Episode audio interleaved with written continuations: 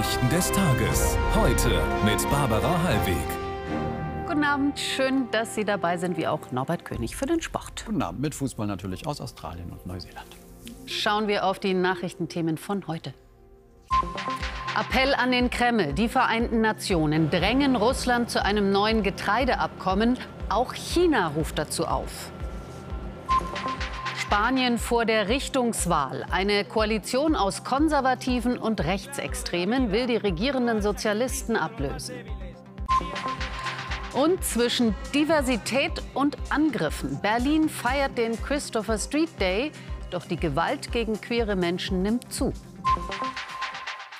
Selbst Peking macht jetzt Druck auf Russland. Im UN-Sicherheitsrat hat China mit mehreren Ländern den Kreml dazu aufgerufen, ukrainische Getreideexporte übers Schwarze Meer wieder zuzulassen, um eine weltweite Ernährungskrise zu verhindern. Doch bislang bombardiert Moskau weiter ukrainische Häfen und Getreidevorräte. Axel Konrad.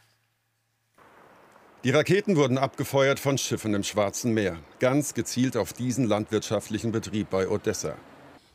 Es brannte, Feuerwehr und Rettungskräfte kamen und dann der zweite Luftalarm. So konnten sie noch rechtzeitig reagieren. Zwei Personen werden durch Klarsplitter verletzt. 100 Tonnen Erbsen und 20 Tonnen Gerste sind vernichtet. Gebäude und Fahrzeuge zerstört. Ich weiß nicht, wie wir das alles wieder aufbauen können, aber wir haben entschieden, wir machen das auf eigene Faust. Wir werden nicht nach dem Staat rufen. Wir sind doch nicht die Einzigen, die Verluste haben. Trotz Raketen und verminten Feldern, die Ernte war gut dieses Jahr in der Ukraine. Aber wie kommt die Ware jetzt in die Welt, nachdem Russland aus dem Getreideabkommen ausgestiegen ist? Eine weltweite Nahrungsmittelkrise droht. Und so macht selbst der enge russische Verbündete China Druck auf Moskau. Wohl auch, weil China mit Abstand der größte Abnehmer von ukrainischem Getreide ist. Die Lieferungen müssten rasch wieder möglich gemacht werden. Ziel sei, die internationale Ernährungssicherheit zu erhalten und die Nahrungsmittelkrise insbesondere in den Entwicklungsländern zu lindern, so der chinesische Abgesandte bei der UN. Damit das Getreide nicht in den Silos verrottet, sucht die Ukraine nach alternativen Exportmöglichkeiten. Die Idee des zuständigen Ministers, Häfen in ganz Europa inklusive Deutschlands könnten genutzt werden, wenn es finanzielle Hilfe bei den hohen Transportkosten gibt. Wir brauchen spezielle Kompensationen. Wenn wir das möglich machen, wenn die Europäische Union bereit ist, das zu diskutieren, dann werden wir das Problem lösen. Und beim Kriegsgeschehen lassen diese beiden Nachrichten aufhorchen. Den Einsatz ukrainischer Streubomben recherchierten bei Saporischia offenbar russische Journalisten und wurden genau von diesen getroffen. Dieser Reporter soll getötet worden sein, drei weitere verletzt. Dann wieder ein Angriff auf der Krim durch ukrainische Drohnen. Der zuständige von Moskau eingesetzte Gouverneur sagt, ein Munitionslager sei getroffen worden. Die Menschen im Umkreis von fünf Kilometern würden evakuiert. Der russische Angriffskrieg in der Ukraine überschattet auch das Treffen der G20-Energieminister im indischen Goa. Indien weigert sich bislang, Russland für den Angriff zu verurteilen. Auch Russland gehört zu den G20 und blockiert mit anderen Ländern eine Einigung über mehr Tempo beim Ausbau erneuerbarer Energien. Karl Hinterleitner über die schwierige Gemengelage in Goa. Energiepolitisch war es ein Gipfel der Unverbindlichkeiten. Geopolitisch war es aber vor allem ein Gipfel der Probleme mit Russland. Robert Habeck zeigte sich über das russische Auftreten bei den G20 entsetzt. Jeder Versuch der Verständigung sei sinnlos gewesen. Deswegen war es umso erschreckender zu sehen, wie im Statement des russischen stellvertretenden Energieministers eine völlige Verkennung der Wirklichkeit äh, ausgesprochen wurde. Er hat die Energiekrise auf die Finanzkrise des Jahres 2008 zurückgeführt, als wäre das jetzt nur eine Reaktion darauf. Also das ist mit alternativen Fakten freundlich beschrieben. Es ist einfach eine völlig verdrehte Weltsicht. Doch auch bei potenziellen Freunden ist die Weltsicht nicht gleich der deutschen. Habecks Reise nach Indien sollte die Partnerschaft vertiefen, doch Indien ist in Sachen Russland nicht im Lager des Westens. Bei den Beziehungen zu Indien gibt es ähnliche Probleme wie hier beim G20. Manche Länder weigern sich, den russischen Angriffskrieg zu verurteilen, zum Beispiel weil sie aus Rohstofflieferungen aus Russland angewiesen sind. Robert Habeck fand hier deutliche und scharfe Worte, doch viele schließen sich dem nicht an. Bei potenziellen Partnern eine grundsätzlich andere Sicht auf die Dinge. Und das überschattet den Gipfel hier in Goa. Am Ende waren es Verhandlungen ohne konkrete Resultate, aber mit erheblichen Differenzen. Das Wichtigste war wohl, überhaupt im Gespräch zu bleiben. Bei der Wahl in Spanien morgen könnte es im Land einen Rechtsruck geben. Bislang regiert der Sozialist Pedro Sanchez einer in einer Koalition mit den Linkspopulisten. Doch viele Umfragen sehen die konservative Partido Popular vorn. Allerdings wohl nicht weit genug, um allein zu regieren. Deswegen ist jetzt die große Frage, ob sich die Konservativen auf eine Koalition mit der rechtsextremen Vox-Partei einlassen. Aus Madrid Thomas Walde. Am Tag vor der Stimmabgabe ist der Wahlkampf in Spanien traditionell beendet. Premierminister Sanchez strampelte sich bis zuletzt ab und postete heute diese Bilder. Kurz zuvor hatte der Sozialist, der in den letzten Umfragen zurücklag, ein letztes Mal versucht, seine Anhänger zu mobilisieren, mit der Angst vor einem Rechtsruck. Vorwärts gewinnen wir die Wahl, um die rechte und die extreme Rechte zu stoppen. Der Fortschritt wird gewinnen, der Rückschritt wird verlieren. Das zielt vor allem auf die Rechtsaußen von Vox, eine Partei mit antifeministischen, migrationsfeindlichen und nationalistischen Positionen. Ja zur Zivilisation des Kreuzes, Nein zu islamistischer Gewalt, Ja zur nationalen Souveränität und Nein zu den globalistischen Bürokraten. Vox regiert in einigen Regionen bereits mit der Volkspartei PP. Nun zeigt sich Vox bereit, den Kandidaten der PP Alberto Fejo zum Premierminister zu machen gegen eine Regierungsbeteiligung. Fejo, der heute in seiner Nachbarschaft einkaufte, sagte bis zuletzt nichts zu einer Koalition mit den Rechtsaußen, um sich nicht angreifbar zu machen. Ich will, dass wir die Spannungen der vergangenen fünf Jahre unter Sanchez hinter uns lassen. Ich biete an, die Blockade zwischen den Blocken in Spanien zu überwinden. Unsicherheit herrscht über die Wahlbeteiligung, weil zum ersten Mal mitten in der Urlaubssaison abgestimmt wird.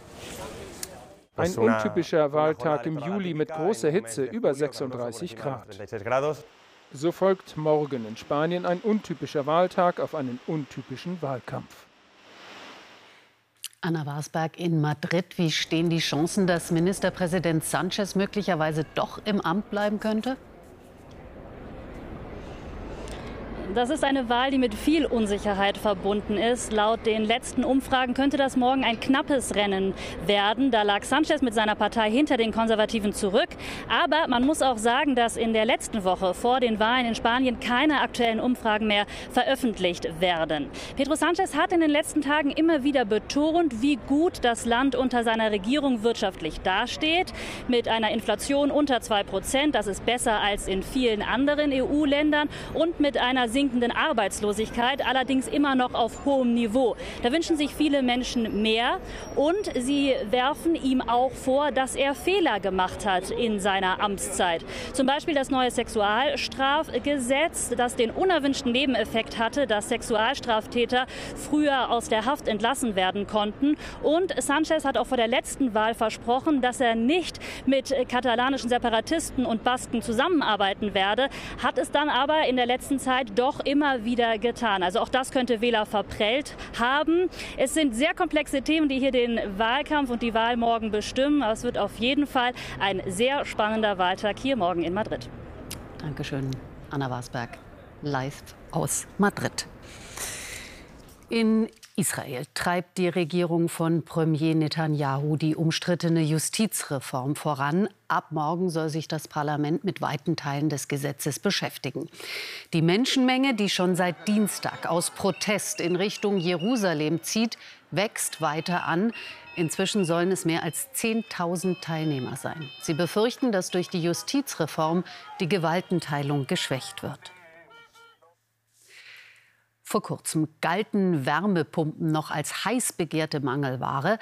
Doch angesichts hoher Strompreise und der Verunsicherung ums Heizungsgesetz ist die Nachfrage stark zurückgegangen.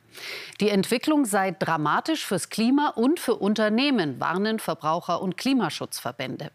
Wer jetzt auf die klimafreundliche Technik setzt, muss erstens nicht lange warten und kann zweitens sogar von Rabatten profitieren. Christina Igelseder. Im Moment haben die Heizungsbauer hier in der Nähe von München noch jede Menge zu tun. Aber neue Aufträge für Wärmepumpen kommen kaum noch rein. Die Firma hat sich daher entschlossen, die Preise für den Einbau zu senken, räumt Neukunden Rabatte ein von bis zu 2000 Euro. Wir merken auf jeden Fall, dass auch jetzt schon Kunden Aufträge zurückziehen, was gar nicht nur an der neuen Förderung, sondern auch einfach an der generellen Unsicherheit liegt, die dieses Hin und Her mit der Gesetzgebung jetzt verursacht hat. Die Nachfrage eingebrochen. Im August wurde die bisherige staatliche Förderung zurückgefahren. Danach haben sich die Anträge im Vergleich zum letzten Jahr nahezu halbiert. Noch arbeiten die Hersteller die alten Aufträge ab. 5 Milliarden Euro hat die Branche in den Aufbau der Produktion gesteckt, befürchtet nun, dass sich der negative Trend verfestigt. Die Verschiebung des neuen Gebäudeenergiegesetzes macht ihnen Sorgen. Dass wir eventuell zu viele Mitarbeiter aufbauen oder zu wenig Mitarbeiter aufbauen und dann wieder in Lieferschwierigkeiten kommen. Und das bedeutet, dass wir bei unserer Liquiditätsplanung sehr genau hingucken müssen. Es macht uns das Leben etwas schwieriger. Der Absatz von Öl- und Gasheizungen dagegen hat sich zurzeit fast verdoppelt. Viele Verbraucher erneuern sie noch schnell, setzen noch nicht auf die energetisch sinnvollere, aber hochpreisige Wärmepumpe. Zurzeit kann man tatsächlich nur abwarten, empfehlen, äh, bis sich die, die politische Lage klärt und man auch genauer weiß, wie die ökonomischen Randbedingungen sind. Wärmepumpen gelten als beste Lösung, um den CO2-Ausstoß beim Heizen zu verringern. Doch das Ziel der Bundesregierung, 500.000 Geräte pro Jahr, scheint jetzt in weiter Ferne. Freiwilligendienste wie das soziale Jahr sind beliebt und gelten als wichtiges ehrenamtliches Engagement. Trotzdem will die Bundesregierung künftig dafür weniger Geld ausgeben. Statt wie in diesem Jahr 326 Millionen Euro sollen es 2024 nur noch 248 Millionen sein.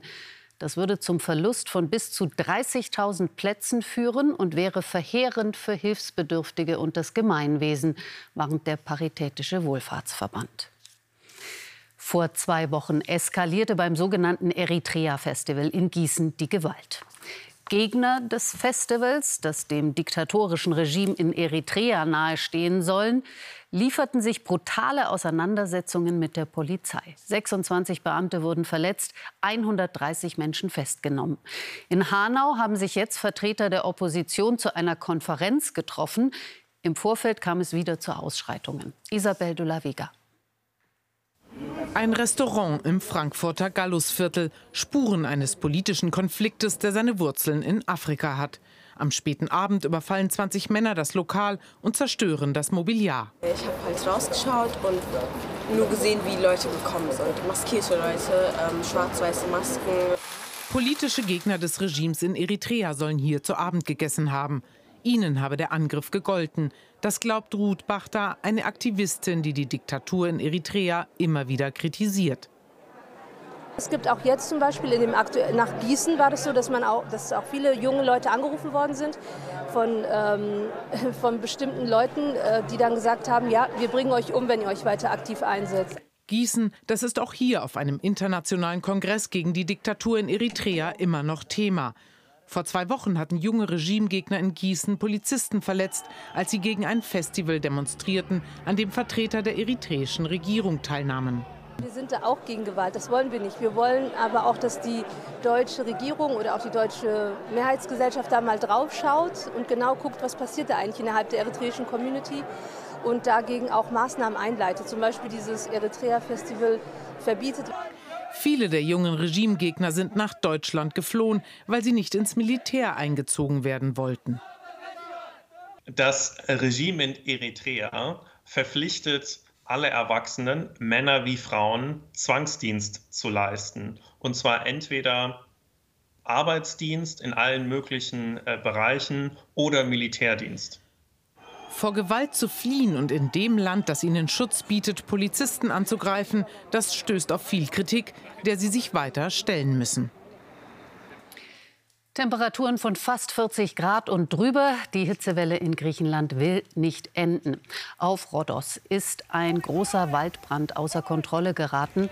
Hunderte Touristen mussten mit Bussen und Booten der Küstenwache in Sicherheit gebracht werden.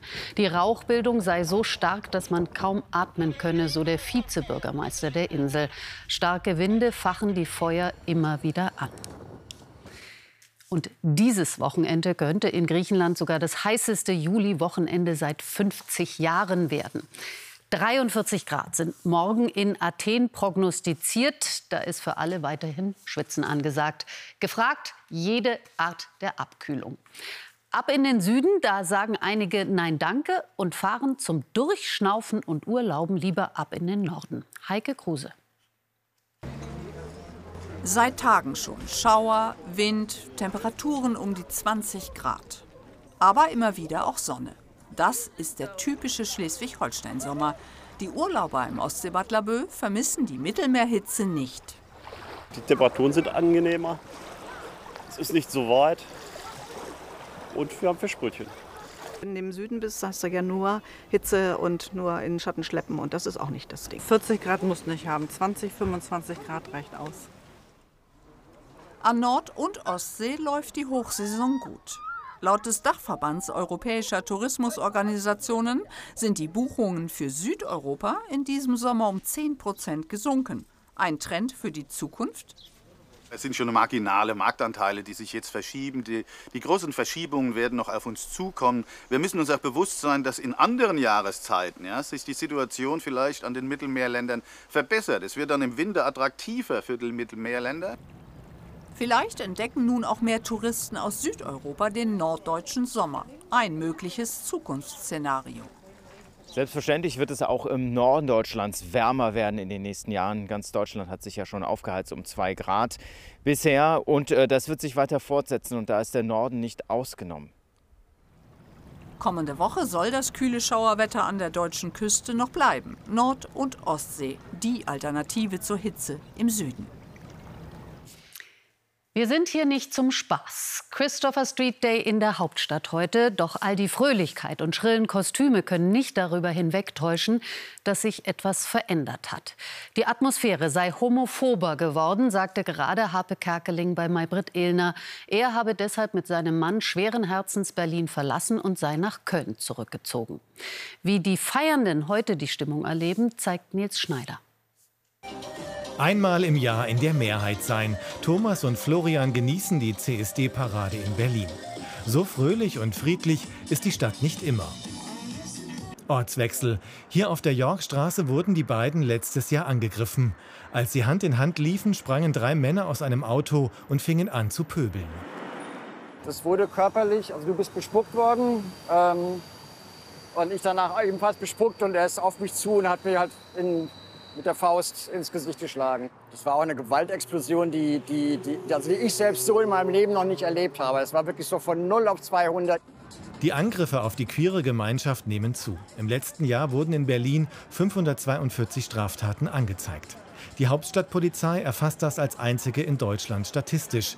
In vier Jahren hat sich die Zahl verdoppelt. Früher waren es mehr Beleidigungen, die angezeigt worden sind. Und jetzt sind wir tatsächlich äh, in sehr schweren Körperverletzungen, also wirklich massive Übergriffe auf Transmenschen insbesondere und auf die schwule Community. Die Täter sind fast ausnahmslos Männer, darunter welche mit Migrationshintergrund oder christlich-fundamentalen Ansichten. Die statistisch größte Gruppe hat rechtsradikale Motive. Und die versuchen ja nicht nur unsere Rechte uns wieder zu nehmen, uns mundtot zu machen, sondern die wollen uns aus der Gesellschaft ganz raushaben. Und das ist bedenklich. Thomas und Florian ist es übrigens gelungen, während des Angriffs die Polizei zu rufen.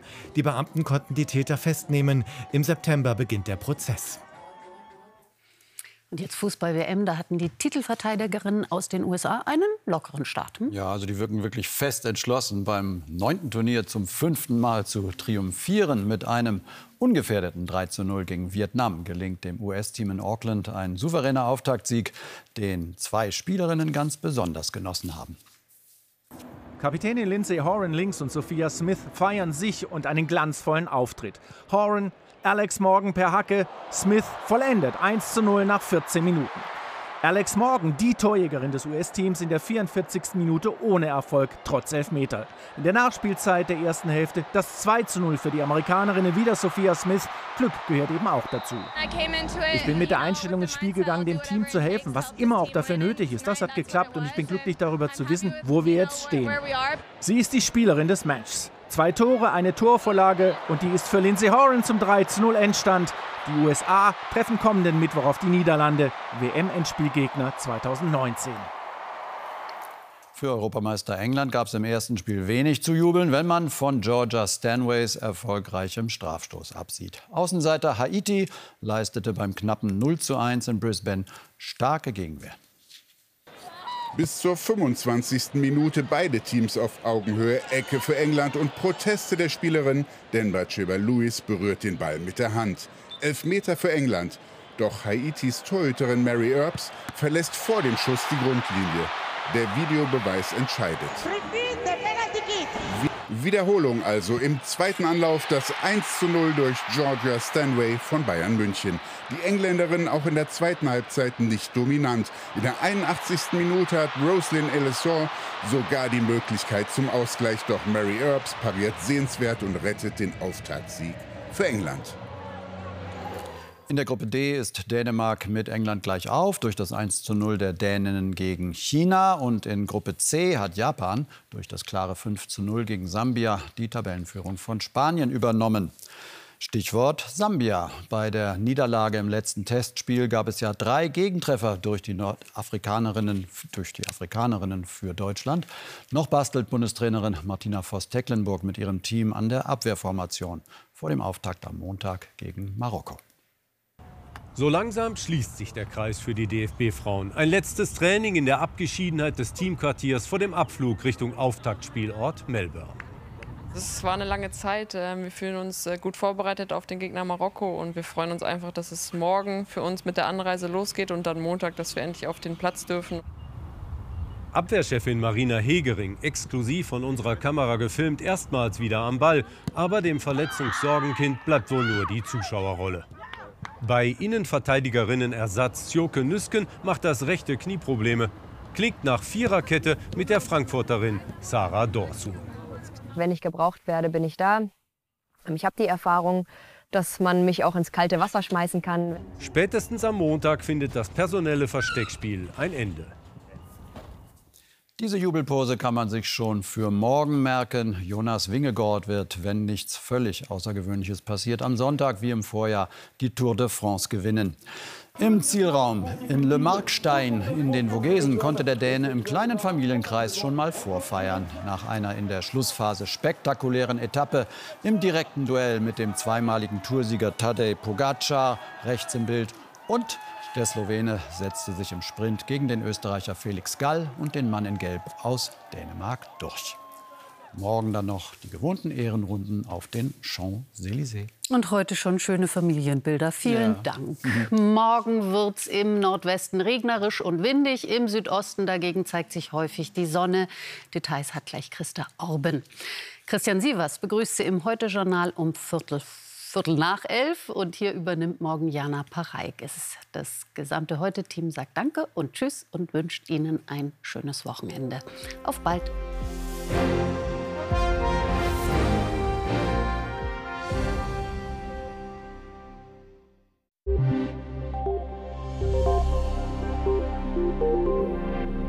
Ja, guten Abend. Im Südosten, da bleibt es morgen mit diesem Hoch Hermiona hier etwas sommerlicher. Im Nordwesten allerdings werden wohl eher Herbstgefühle aufkommen, denn da zieht tief Unai mit seinen Fronten mit Wolken und Regen über uns hinweg. Und zudem auch mit Wind, der schon heute Nacht an der Nordsee aus Südwest auffrischt.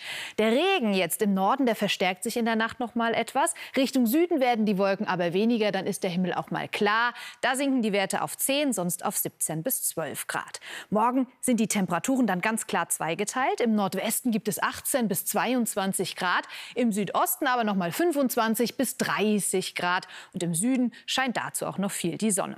Richtung Norden werden die Wolken aber häufiger. Es gibt mehr Regen. Der Schwerpunkt liegt auf Nordfriesland. Da sind bis morgen Abend 40 Liter pro Quadratmeter möglich. Aber auch im Westen mit der Kaltfront kann es zeitweise mal kräftiger regnen. Und dazu gibt es diesen lebhaften Wind, der in höheren Lagen und auch im Umfeld der Nordsee für stürmische Böen sorgen kann. Am Montag beschäftigt uns das Tief weiter, dann lokal mit Unwettern. Ab Dienstag wird es dann überall nur mäßig warm, auch im Südosten mit um 20 Grad. Und wir müssen uns um Hitze und fehlenden Regen in den nächsten Tagen erst mal keine Gedanken machen. Tschüss.